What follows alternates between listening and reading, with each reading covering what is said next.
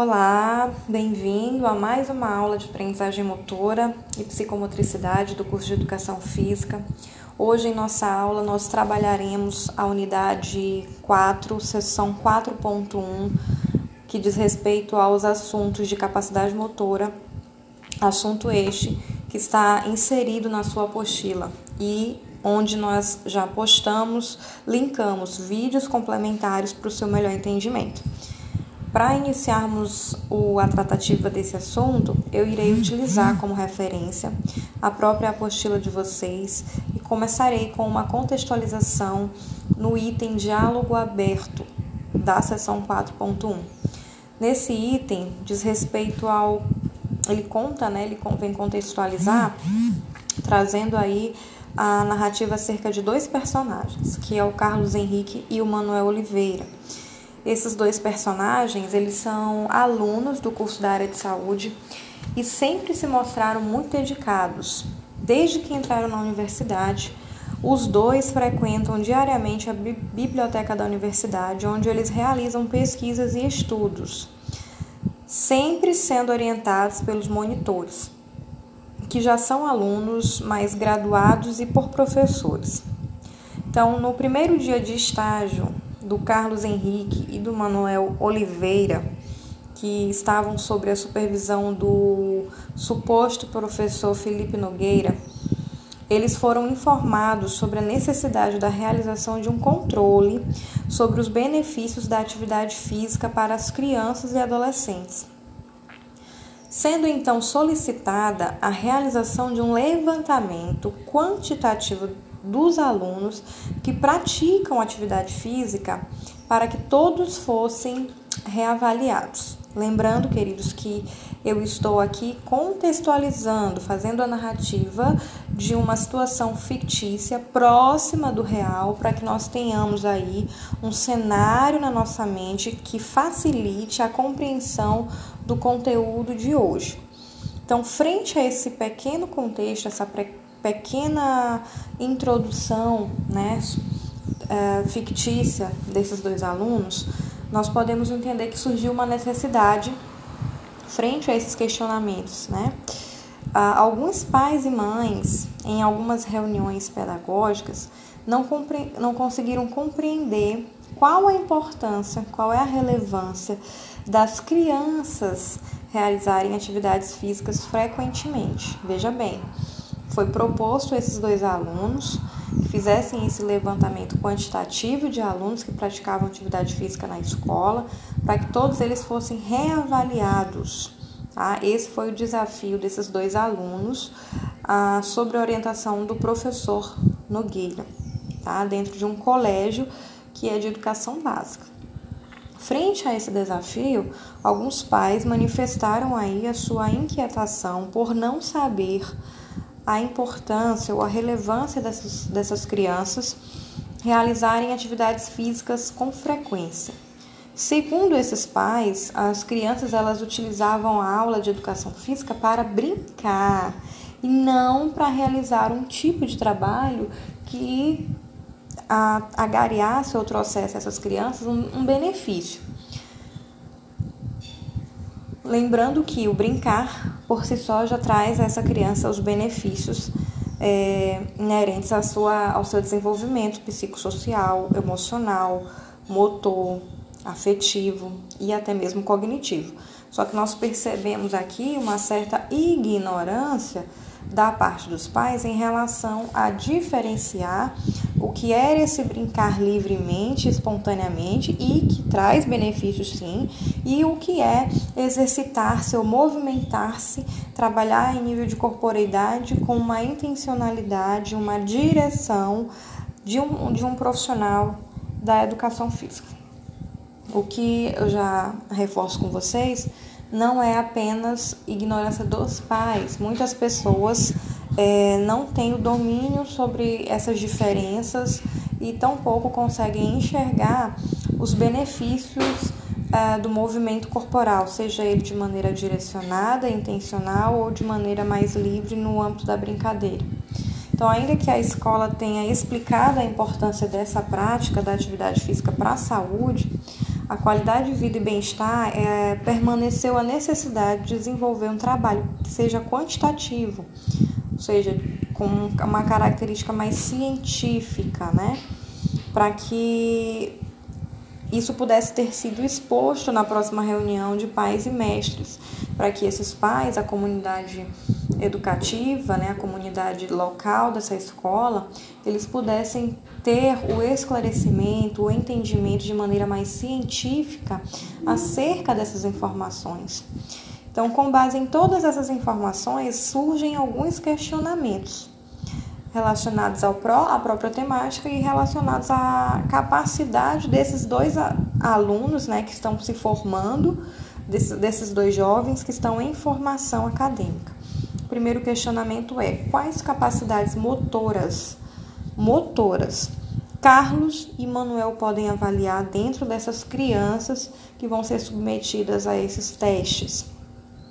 Como eles podem avaliar essas capacidades motoras? Então percebam que o primeiro questionamento são quais capacidades e depois como que essas capacidades elas podem ser avaliadas.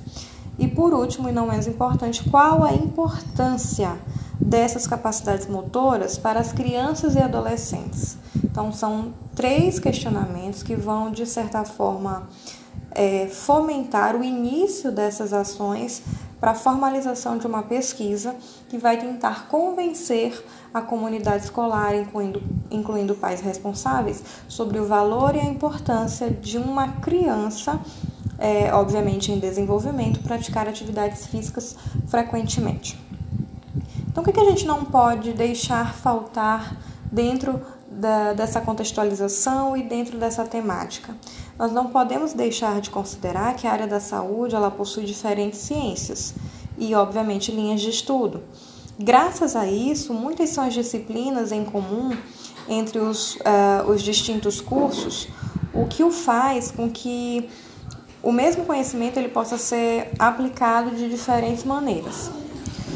Então, você já parou, você já conseguiu uh, reparar que os profissionais, como o educador físico, o fisioterapeuta, o enfermeiro, o médico, o psicólogo, o farmacêutico, até mesmo o nutricionista, entre muitos outros, eles, vá, eles vão utilizar o mesmo conceito básico em suas abordagens com seus pacientes. Mas será que esses conceitos eles são utilizados exatamente da mesma maneira? Então, os conhecimentos dentro da área da saúde, eles é, se complementam, eles dialogam entre si, embora, embora eles tenham as suas especificidades.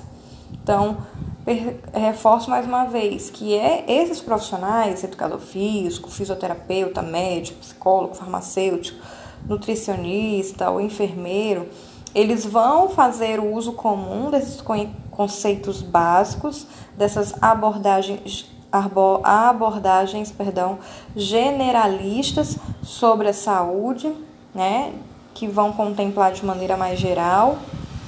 Porém, eles vão aplicar a aplicabilidade desse conhecimento básico sobre essas abordagens da saúde, ela vai diferenciar para cada paciente e, obviamente, para cada profissional desse da saúde. Então, como é que esses conceitos eles são utilizados? A gente já sabe que provavelmente é, eles não são utilizados da mesma maneira.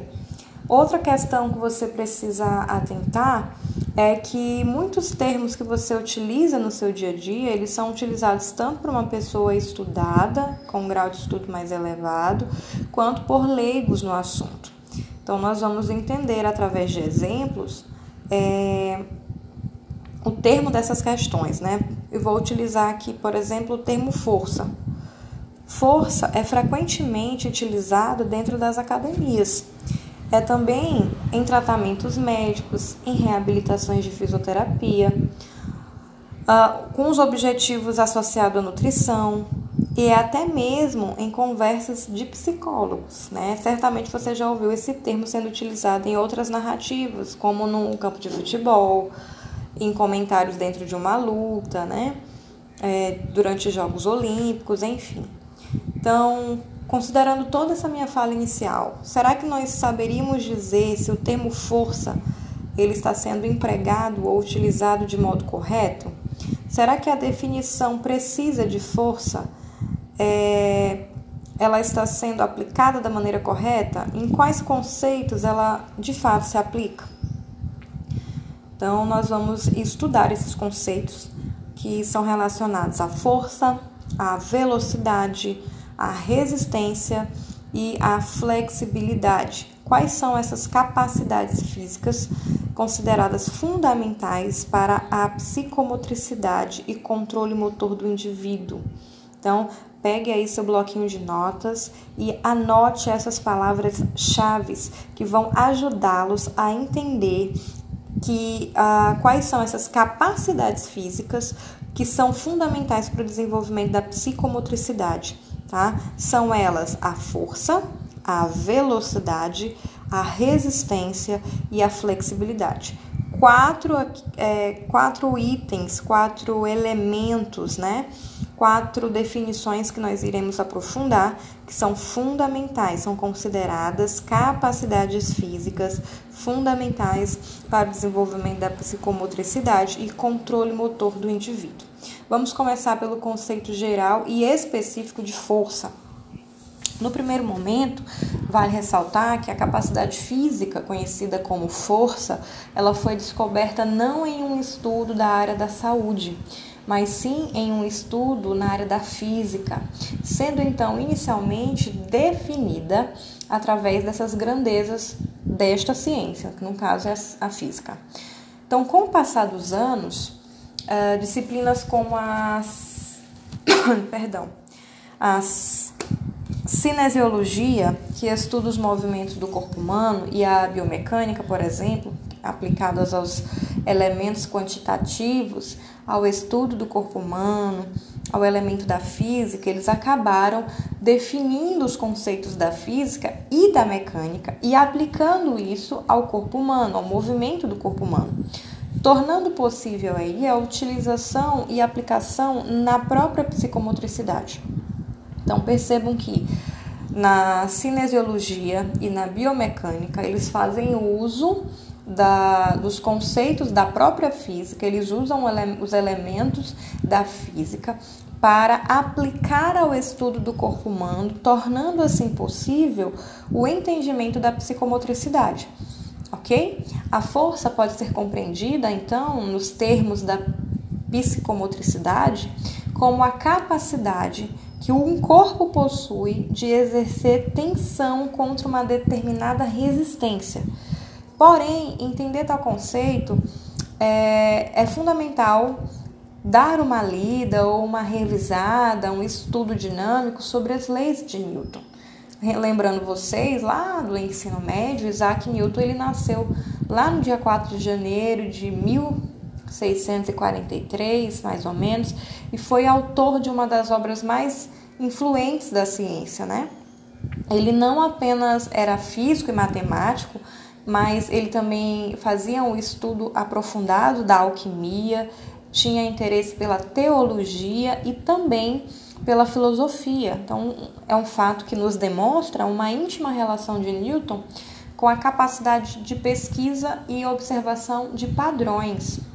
Graças a ele, nós fomos capazes de compreender a aplicabilidade de, de diferentes é, conceitos no funcionamento do corpo humano. Qual seria então, relembrando aí, a primeira lei de Newton? Assim que iniciamos o conceito de estudo da primeira lei de Newton, vai ser possível analisar a contribuição para a compreensão da força.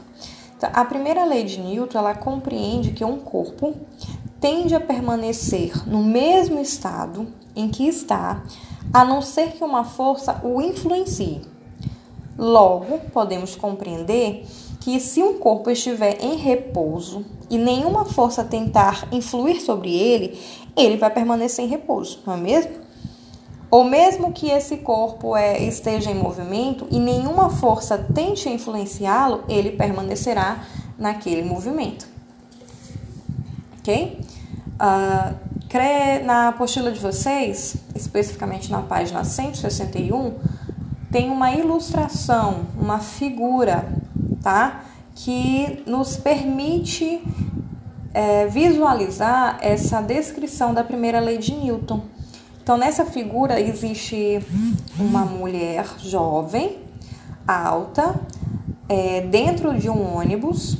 Na sua mão esquerda, ela segura algumas sacolas com compras e com a mão direita ela segura em um suporte, naquela haste, né? É, vertical dentro do ônibus, está se apoiando enquanto o ônibus se movimenta.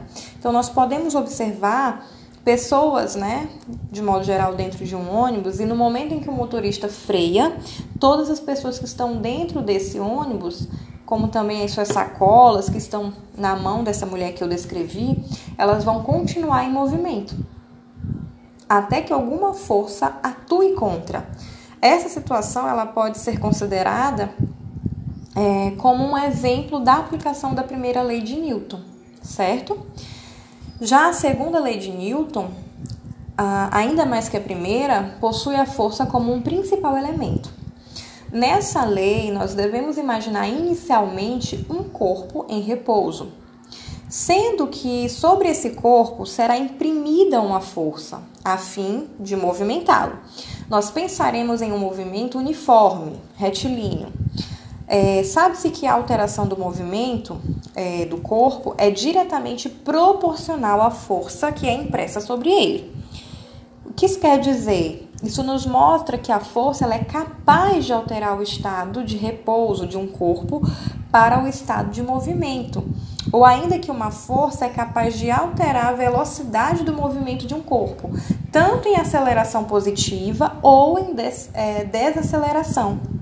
Essa lei ela vai representar a seguinte fórmula: força é igual a massa multiplicada pela aceleração, né? Ou em termos matemáticos, F é igual a m multiplicado por a. Lá na terceira lei de Newton, nós temos a seguinte o seguinte entendimento. De todas essas três leis, a lei da ação e reação, ou seja, que é a terceira lei de Newton, é a mais conhecida de todas. Né? Todo mundo já ouviu isso em algum momento, em algum lugar, é, em algum comentário. Ah, é, reagir, é assim mesmo, é ação e reação. Foi a, um, um reflexo, né? Nós temos essa tendência porque ela é universalmente mais conhecida. Então, essa lei ela demonstra que sempre uma força é aplicada sobre algum corpo. Por exemplo, é, um corpo gera uma reação igual em intensidade, em direção e em sentido oposto.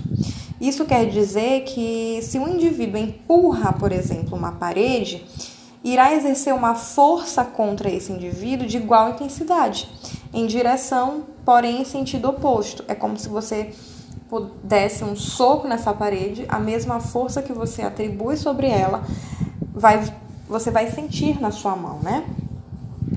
Então, tipo, nós vamos é, fazer agora um aprofundamento sobre o, quais são os tipos diferenciados de força, já que a gente entendeu que o conceito de força é oriundo de uma lei física, das três, da junção das três leis físicas que Newton é, apresentou. Então, quais são esses tipos diferentes de força? Existem três, que são o padrão, o atrito e a explosiva. Anote aí, tome nota mais uma vez sobre quais são os três tipos diferenciados de força: padrão, atrito e explosiva. O que vem ser a força padrão?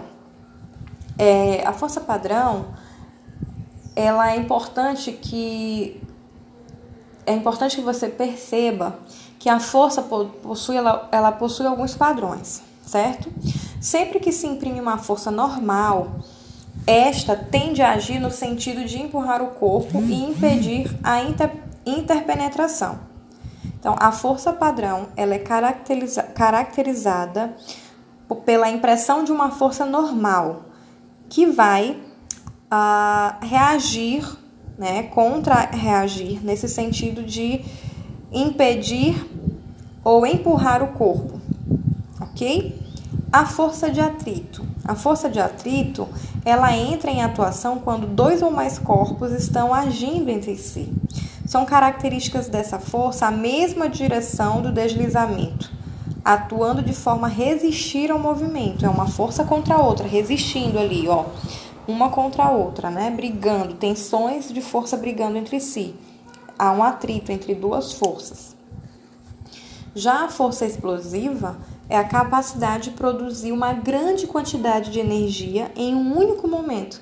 E aí existem testes que avaliam a força, sendo o, din o dinamômetro o principal elemento utilizado para a mensuração da densidade, da intensidade e força muscular. Então, uh, no caso, esclarecendo, o que é o dinamômetro? É um aparelho que, na maioria das vezes, ele é hidráulico e tem essa função de mensurar força. Tá? É um aparelho específico, é um instrumento. Então, sempre que você tenta empurrar uma caixa que esteja no chão para movê-la, assim como na segunda lei de Newton, essa caixa ela vai estar em contato com o chão. Logo, tal movimento vai gerar o quê? Um atrito, na intenção de diminuir o movimento ou seja, agindo contra a direção que você está empurrando. Eu dei só um exemplo aqui para ficar mais fácil sobre o, segundo tipo de força, que é o de força de atrito. Tá? Bem, nós já vimos é, basicamente o que é o conceito de força, que o conceito de força ele vem das três leis uh, de Newton. Nós já identificamos três tipos de força, que são três tipos diferenciados que é a força padrão, que é aquela que você imprime sobre um objeto ou alguma coisa, tentando deslocá-lo ali, é, atribuir um novo sentido, ok? Nós temos no sentido no, no, no, contexto da direção, tá, gente? Força de atrito, né? E nós temos a força explosiva. É, identificamos também um instrumento que nos ajuda a fazer a verificação da intensidade da força, chamado dinamômetro. E agora nós vamos ver sobre a velocidade, que é mais um item importante uh, para o entendimento da psicomotricidade e do controle motor. Velocidade é um termo muito utilizado no dia a dia.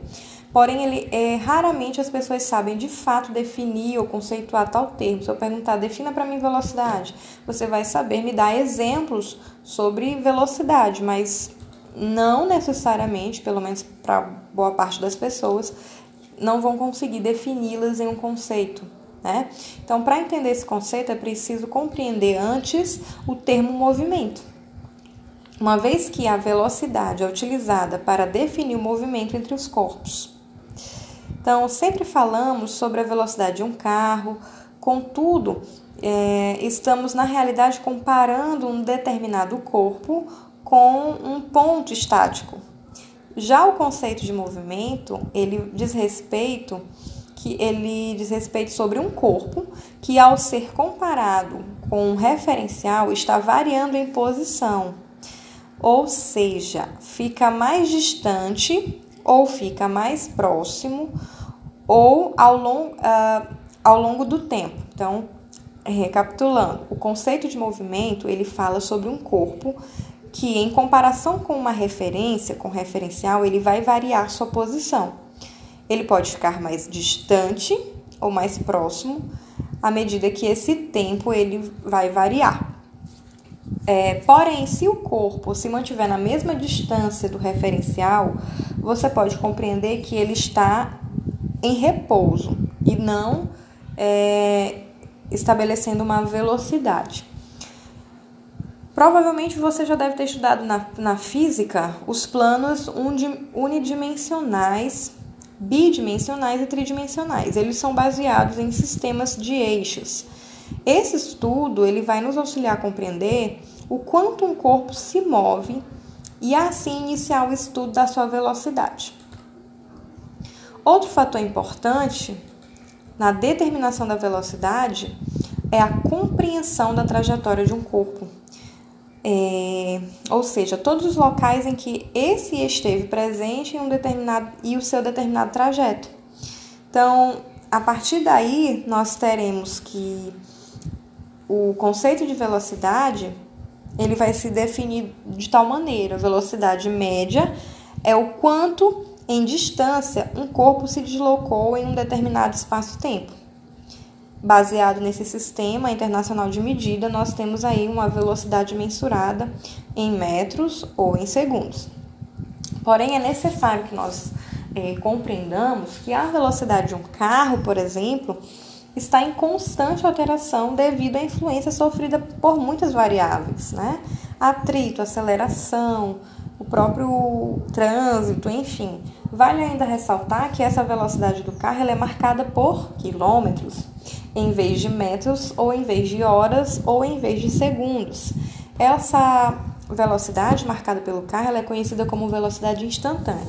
E aí, a partir desse conceito, a velocidade pode ser entendida de várias formas, podendo ser, por exemplo, a capacidade de desenvolver um movimento no menor intervalo de tempo possível, ou mesmo pode ser analisada de modo separado no corpo humano, uh, como a velocidade de corrida, ou a velocidade de um salto, ou ainda a velocidade de como um membro ele se movimenta, dos membros, né? Muitos testes eles podem ser utilizados para determinar a velocidade de um indivíduo, sendo que cada teste irá avaliar um tipo diferente de velocidade uma vez que os membros inferiores eles podem ser mais velozes que os membros superiores, ou mesmo que a função de correr possa ser realizada em um menor intervalo de tempo que a velocidade de um salto, por exemplo, né? Então é possível tanto analisar a velocidade a partir do recurso tecnológico, quanto também utilizar a partir de testes de corrida, por exemplo, a partir da distância percorrida, é, em um determinado intervalo de tempo a gente consegue analisar a velocidade. Entre esses testes, a gente pode citar aqui a corrida de 50 metros, a corrida de 30, a corrida de 6 segundos, entre tantos outros, né? Quanto maior a velocidade, menor será a distância percorrida em um mesmo intervalo de tempo. Certo? Outro elemento importante na psicomotricidade é a resistência. Com certeza também já devem ter ouvido falar desse termo, né? Resistência, através de uma palavra uh, dentro de qualquer outro contexto. É importante que você conheça o termo também, uma vez que algumas literaturas preferem utilizá-los em vez de resistência, tá? Outra palavra que pode substituir a resistência na literatura é a endurance, tá? Endurance ou resistência são sinônimos da mesma coisa, dependendo do autor que você for ler. Então, você se recorda que a força muscular é a capacidade de produzir tensão? Nesse caso de resistência, temos a capacidade de manter uma determinada tarefa, manter, no caso, essa tensão, sendo em relação à força muscular ou mesmo atividades cardiorrespiratórias. É, em outras palavras, a gente pode ver os exercícios aeróbicos, anaeróbicos é, por longo período de tempo. Um teste que pode avaliar a resistência, ou seja, o quanto de tempo você consegue permanecer em tensão, né, é, imprimindo uma força, levar em consideração as diferentes variáveis. Ele consegue, é, é esse teste ele consegue considerar essas diferentes variáveis e esse teste é a ergo espirometria, ergoespirometria, um teste considerado padrão, né, e padrão ouro, inclusive, para as avaliações cardiorrespiratórias e demais capacidades motoras, certo? Bem, nós temos aqui, é, na verdade, eu vou propor vocês, né, como item do faça você mesmo, uh, um, momento para que você consiga testar a sua resistência, né? A sua resistência aeróbica ou anaeróbica. Em um primeiro momento, é, você vai sustentar um peso de 5 quilos com o braço estendido. E aí tu vai anotar o tempo máximo que você permaneceu realizando essa tarefa. E aí, em um outro momento, você vai realizar uma corrida em baixa velocidade e vai anotar o tempo máximo quanto à execução dessa atividade. Esse simples teste, que você pode fazer inclusive na sua casa, ele pode te dar uh, uma percepção básica sobre a sua resistência aeróbica e anaeróbica, ok? E aí depois você me diz lá no grupo do WhatsApp se você tem uma boa resistência ou não, tá bom? dando continuidade a, aos nossos elementos constituintes da psicomotricidade e do controle motor, nós também temos a flexibilidade, que é um termo muitas vezes utilizado nas práticas de alongamento, embora possua uma íntima relação, ambos não são sinônimos. Sabiam disso? Que a flexibilidade, ela tem íntima relação com o alongamento, mas eles não são sinônimos, não necessariamente. O corpo humano ele é capaz de realizar diferentes tipos de movimentos que envolvem elementos articulares e musculares, tanto de modo único e singular, como de modo global e integrado. Esse modo singular seria avaliar o cotovelo, por exemplo, enquanto o modo global seria avaliar a capacidade de alcançar um objeto no chão sem flexionar os joelhos. Logo, você pode compreender que a flexibilidade, como a capacidade de realizar diferentes movimentos, tanto individuais quanto globais, dentro de um limite fisiológico, sendo que no retorno à posição normal, nenhuma estrutura, nenhuma estrutura ela pode ser prejudicada, né, com lesões, ela não pode ser lesionada. Para que vocês tenham melhor aprofundamento do desse item, né, da flexibilidade, você pode é, pesquisar sobre confiabilidade de fotograma, fotogrametria em relação à goniometria para avaliação postural de membros inferiores, tá? Tem um link lá na apostila de vocês, na página 166, tá?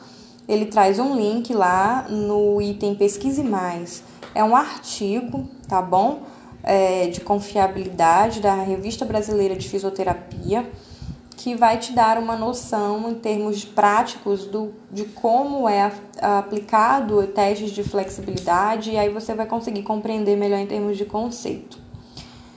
Bem, antes da gente prosseguir com, a, com o nosso assunto, é importante que você compreenda que, é, que uma avaliação quantitativa ela vai sempre é, objetivar obter resultados numéricos, que podem ser utilizados tanto para estabelecer padrões quanto para reavaliar um indivíduo em um futuro caso, né?